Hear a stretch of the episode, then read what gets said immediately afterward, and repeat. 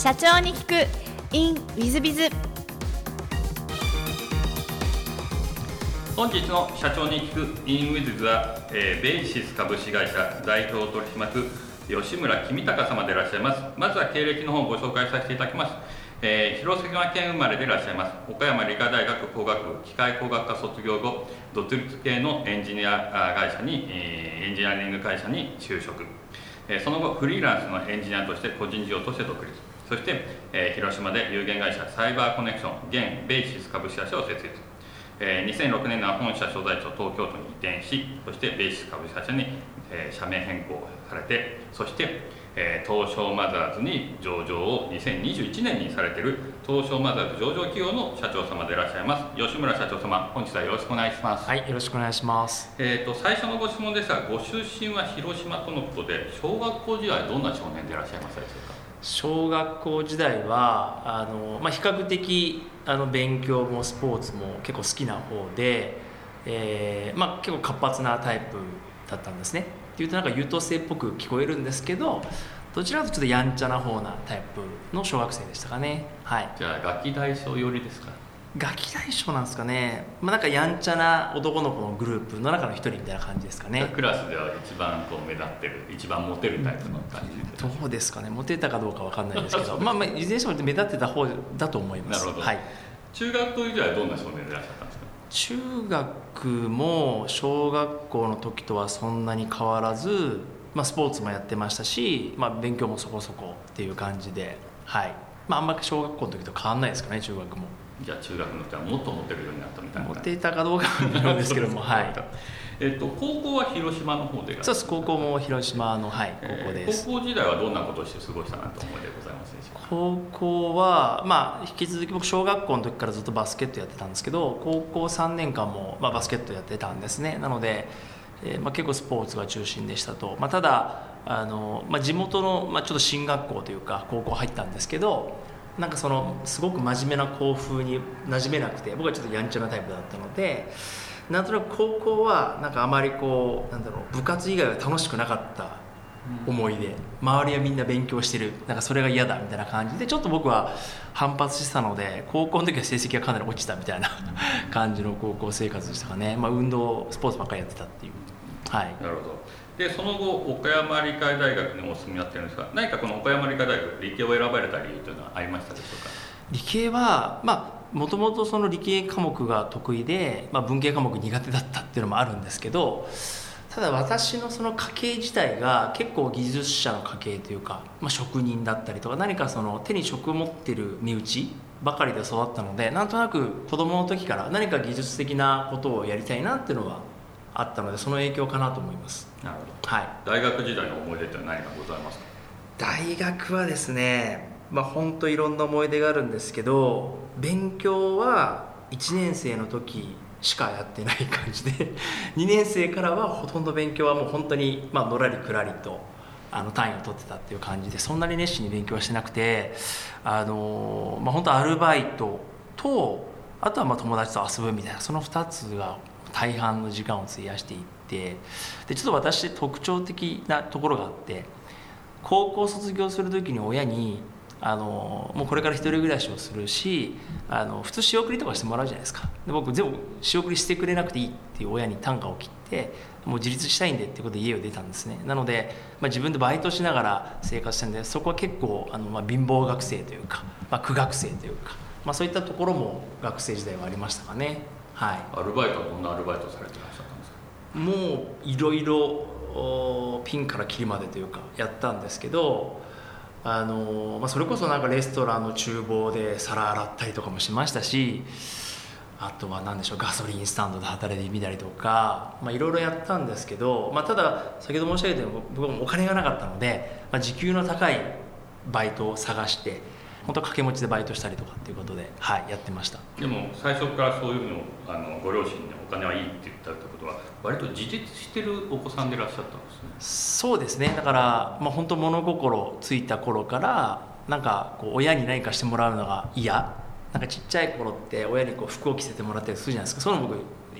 嫌だって抵抗してたタイプだったらしくなんか全部自分でやりたいみたいな性格だったみたいですね。小さい時から。はい、なんかあのさすが上場企業の社長さんのお子さんの頃だな自立してらっしゃるなという感じがしますけども、えっと、その後、えっと、独立性のエンジニアリング会社さんにご就職されたんですが、はい、これはどういった会社にご就職されたんですか？その会社大阪にある本当にあの上場企業とかじゃなくてオーナーさんがやってる独立系の会社で主にその、まあ、携帯電話会社さんとか電力会社さんとかそういったあのインフラ系の会社さんに対してそれこそ、まあ、弊社が今やってるような通信のインフラとかネットワークを作ったりみたいなことをやってた会社でしてでなんでその会社入ったんですかってよく聞かれるんですけど 実はですね僕大学4年の時の就活の時に自分が将来どの分野で何やりたいかがなかなか決まらなかったんですね。で決まらずにこう悶々としてるとあっという間にこう就活時期がもう過ぎてしまいそうになってまあ、最終さ最後にその大学の教授の紹介でこの会社どうだって言ってもらったところに入ったっていう感じなので正直その会社である理由とかあのその業界の仕事をしたりとかあんまりなくてですね、まあ、生活するためにとにかく就職しないといけないんでっていうところでそんな感じで入った会社なんですね実は。はい。どんなお仕事をされてたんですか？なので私はそのまあ就職してすぐに配属されたのはその電力会社さん、えーと、当時関西電力がお客様だったんですけども関西電力という電力会社が独自に持ってる通信ネットワークってあるんですけどでその通信ネットワークを、えーと、監視するための、えー、コンピューターのデータベースがあるんですけどそういうのを作ったりとかしてたんです初めは。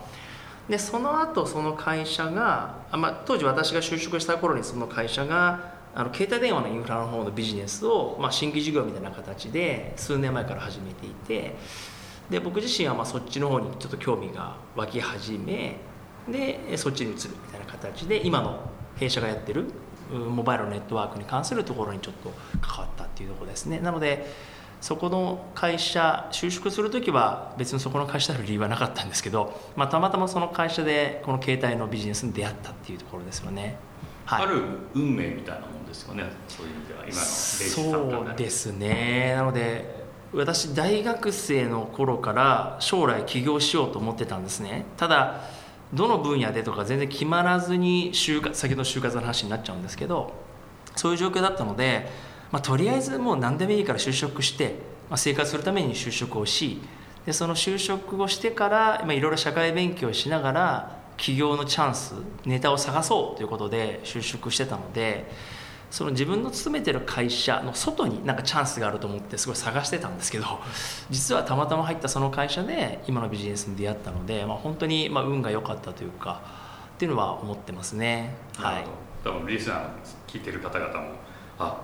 あのサラリーマンの方ここでもしかしたら見つけられるのかもって今勇気持ってたかもしれないですけど、ね。はい、すごい話なんですが、えっと、その後、えっと、1年ぐらいでですか？1年半ですかね、はい。えーと、フリーランスのエンジニアとして個人事業で独立ということなんですが割と早いんですけどもこれは何か理由があられましたでしょうか？理由はですねあの当時、まあ、私90 1995年に就職してるんですけどちょうど私が就職した時はまだ携帯電話はそんなに普及してなくて新入社員の私たちは誰も携帯ってまだ持ってなかったんですね値段も高くてちょっと高値の花で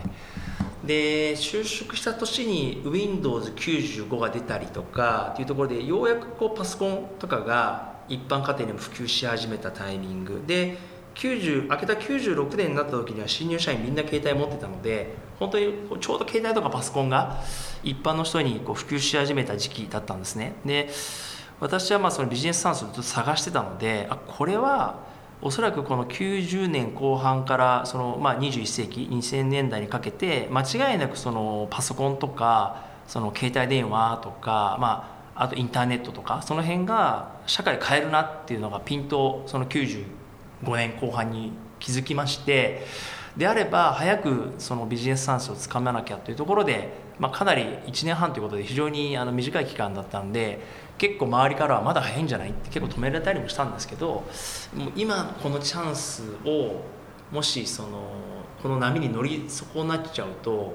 絶対後悔しちゃうなと思って、まあ、早いなと思いながらも独立を決意したっていうところですかね。はい。なるほど。ちょうどまあインターネット元年みたいなことで言われた、ちょうどその頃そうですね。ヤフージャパンできたのも多分96年ぐらいだったので、はい。そうですねでえっと、当初はどんな仕事を中心にやっていこうということで、まあ、個人事業を始められたんですか、えっとまあ、まずその資金とか何もないので本当自分の身一つでやるしかないので、えっとまあ、本当フリーランスのエンジニアとして例えば携帯電話会社様から、えーまあ、大手さんに発注があってで大手さんの子会社とか、まあ、多重下請けになってるんですけどインフラ構築の業界って。で我々はもう本当に個人なので大手とはももちろん直接取引させてもらえないので本当に3次請け4次下請けみたいなところの会社さんと個人契約を結ばせていただいて、えー、やってたと。で具体的に何やってたかというと例えば携帯電話のその電波のアンテナとか基地局とかをまあ、ビルの屋上だとか山の中とかに建てるんですけどこれ工事会社さんが建ててくれるんですね。で私自身は工事屋さんじゃないので工事はできないんです。でただ工事が終わった後に携帯電話の皆さんがお持ちの端末とその基地局がちゃんと通信できるようにその通信の無線に関するですねいろんなセッティングとかやんなきゃいけないんですよ。例えば皆さんパソコンとか買った時も初期設定するじゃないですか。まさにそんな形の基地局の初期設定があるんですけどそういうのは無線のエンジニアじゃないとできないんですね。なのでそういったものを受託して、えー、まあ本当にあのノートパソコンを持って現地に行ってカチャカチャノートパソコンで設定するみたいなことをやったりとか。あとはその基地局が電波を出し始めた時に、まあ、県外のエリアとか電波届くエリアってあると思うんですけどもそれの電波の調査とかを車で調査するんですけど専門の機材を使って実際の電波のデータを取得するみたいなことをやったりとか、まあ、そんなことを初めはやってましたね。はい。でその後、えっと、有限会社サイバーコネクションという、はい、えー、まあ、会社組織に変えてらっしゃるんですがこれは結構儲かってきたから変えたとかそんな理由でいらっしゃるんですか？えー、っとまあ私あのサラリーマン辞めてそのフリーランスになった理由はとにかくその法人化するための資金を貯めようと思ったんですねぱサラリーマン1年目の給料って本当少ない。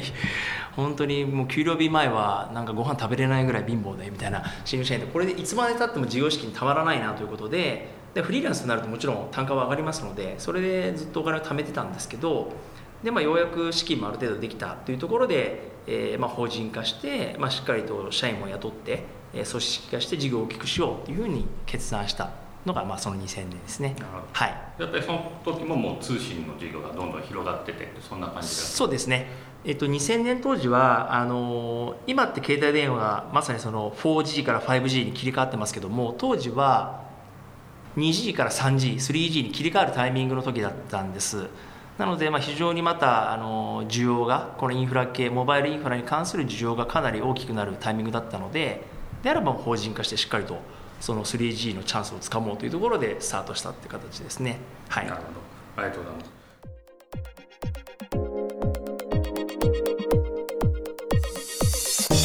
3分コンサルティング。w i z b i が社長の悩みを解決。本日の3分コンサルティングは、えー、K 様飲食店経営で28店舗年商15億だそうですはじめまして、K と申します。コロナ前までは増収増益で2019年年商15億ほどの売上が上がりました。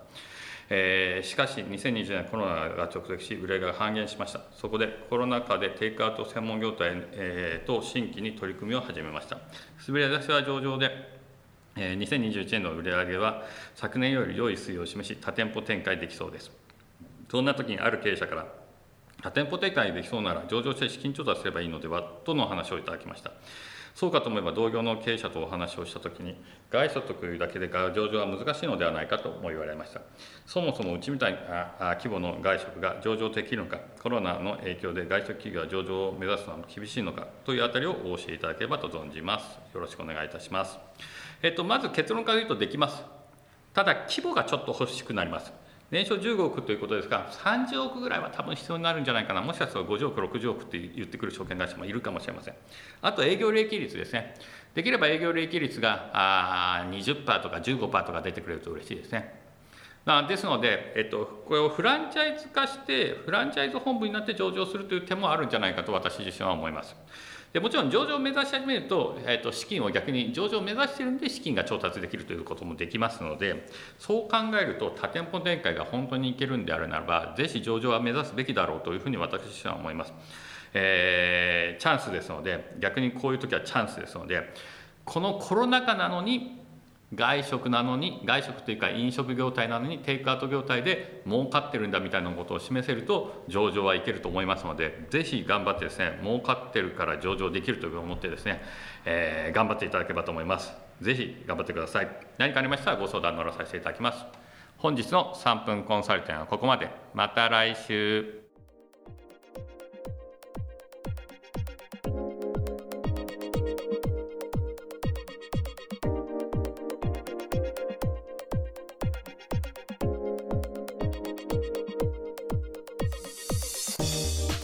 本日も社長に聞く in WithBiz をお聞きくださり誠にありがとうございました、えー、この番組は2017年1月から毎週配信を続けております。